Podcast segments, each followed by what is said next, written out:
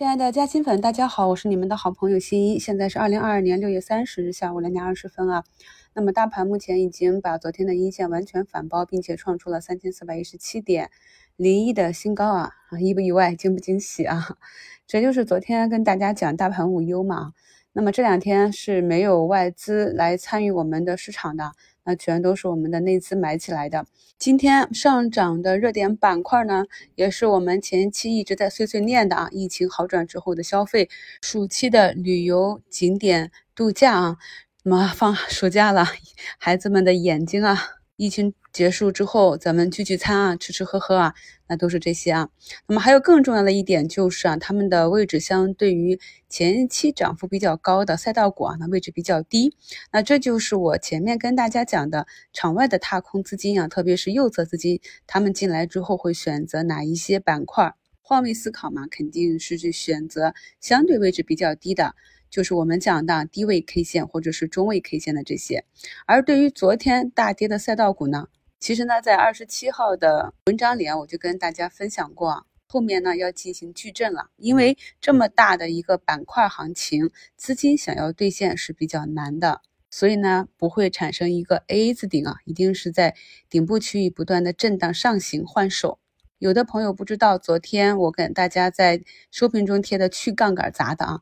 也就是说呢，这个场内是有很多融资融券的资金，那么这一部分带杠杆的资金呢，是合理合法的，是从券商那里啊拿到的规定之内的融资融券的融资额度啊。那么当涨到一定风险的时候呢，有一些资金就像我们线下活动仓啊，那么他们就把融资的这一部分。卖掉啊，那么你以融资买进的股票，你卖出的时候呢，首先系统默认的是去还你的借款，所以呢，系统就会统计为融资融券资金。从昨天的大资金流出榜上，我们也可以看出啊，昨天就是这部分资金砸下来的。今天早盘也没有一个特别大的惯性下杀啊，依旧是给我们保留了下方的这个缺口。那有这两个缺口为支撑呢？我们的上证指数很快就要接近我们的年线了。五评里也跟大家讲了，冲关的时候一定要有一个什么样的形态和量能的配合。所以呢，今天走完之后，明天和周一呢又是比较关键的日子了。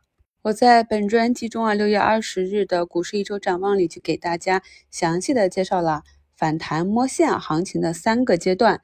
那么我们的上证呢，也是走入了啊。第二阶段转第三阶段的这个关键节点，在六月二十五日给大家更新到股市投资新米团中的一周展望里啊，也是把本轮反弹上涨的下一个重压力位、预期目标和调整点位的计算方法都教给了大家。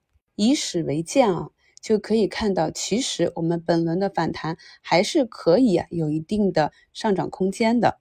那么，只要大盘还没有走出我们趋势结束的这三个指标的情况下呢，还是按照自己的节奏去持股去操作即可。我们的嘉兴粉啊，闭上眼睛简单生活。留言说啊，新老师啊，昨天感觉拿不住了，想出了，最后想试试反向，因为好多次出了就涨了，于是呢，我加仓了。今天看到红红火火，那这也是我。在节目中跟大家讲过的几比较笨的办法啊，既然我们散户啊亏钱的比较多，那么不如试试按照我们想法的反向操作啊。比如你想追涨的时候减一点啊，感到恐慌的时候啊加一点啊，这些都是我们在寻找适合自己的投资体系的路上可以不断尝试去摸索的方法。在上周呢，我也是跟大家啊讲过了，接下来的行情呢。是要重点去看底部的，像白酒啊、饮食呀、消费呀这些。那么我们也是把仓位啊逐步的转移了过来啊。你像我很久都没有提过的奶酪，就是啊小阴小阳线慢慢的攀爬。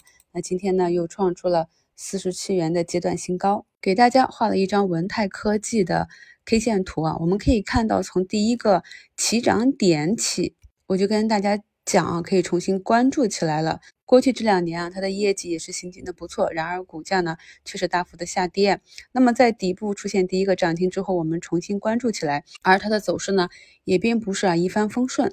那么看到我给它画的这一个震荡区间，才恍然大悟，说原来呢这个主力呢就是按照技术手法啊非常中规中矩的去进行了这样一波洗盘。洗盘结束呢，就出现了三个非常犀利的涨停。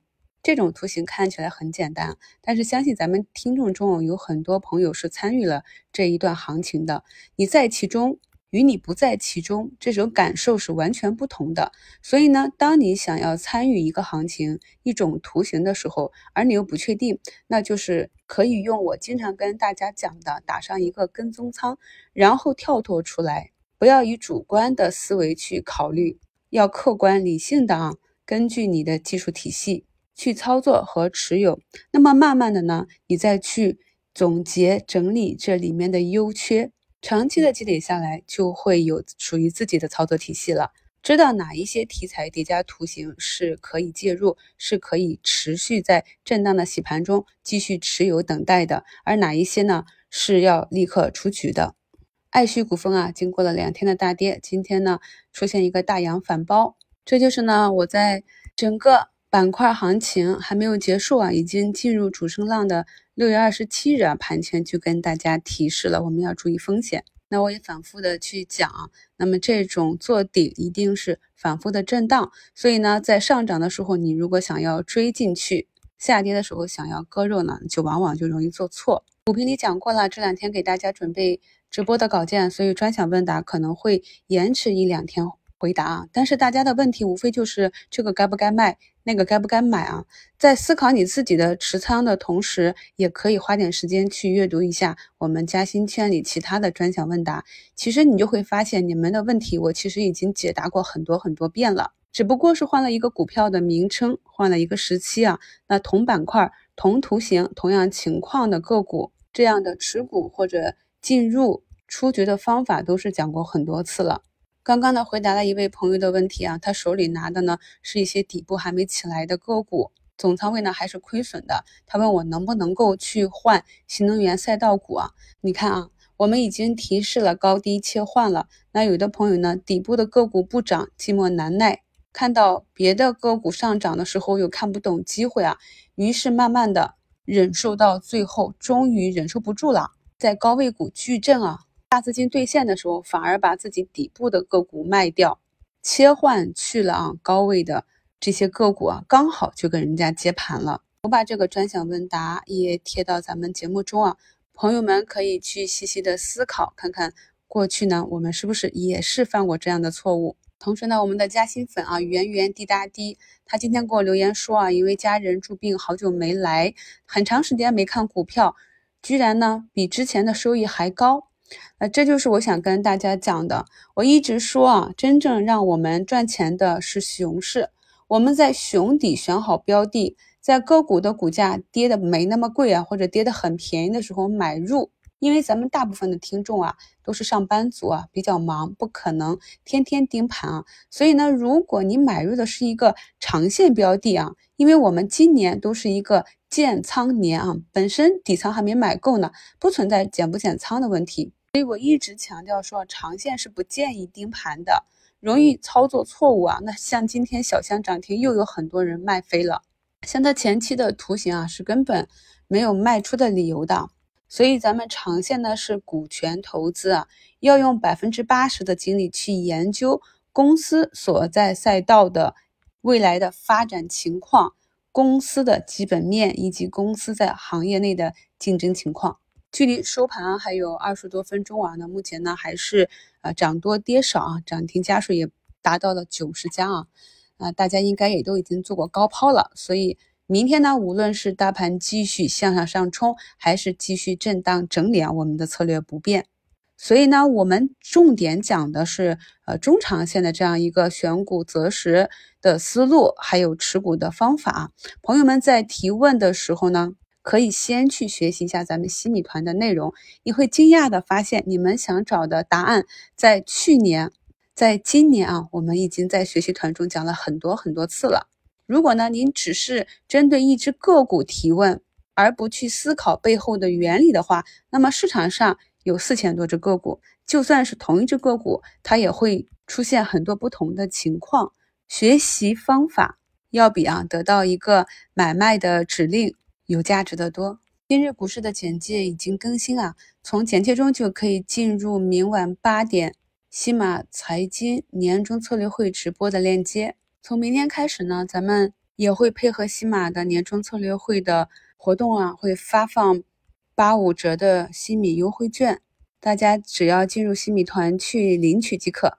自七月五日起啊，咱们的新米团价格会上浮约百分之二十。由于苹果公司的续费手续费太高啊，还请朋友们帮忙尽量用安卓手机付款。苹果手机呢，也可以到喜马拉雅的天猫旗舰店购买西点有优惠。感谢收听，我是你们的好朋友新一。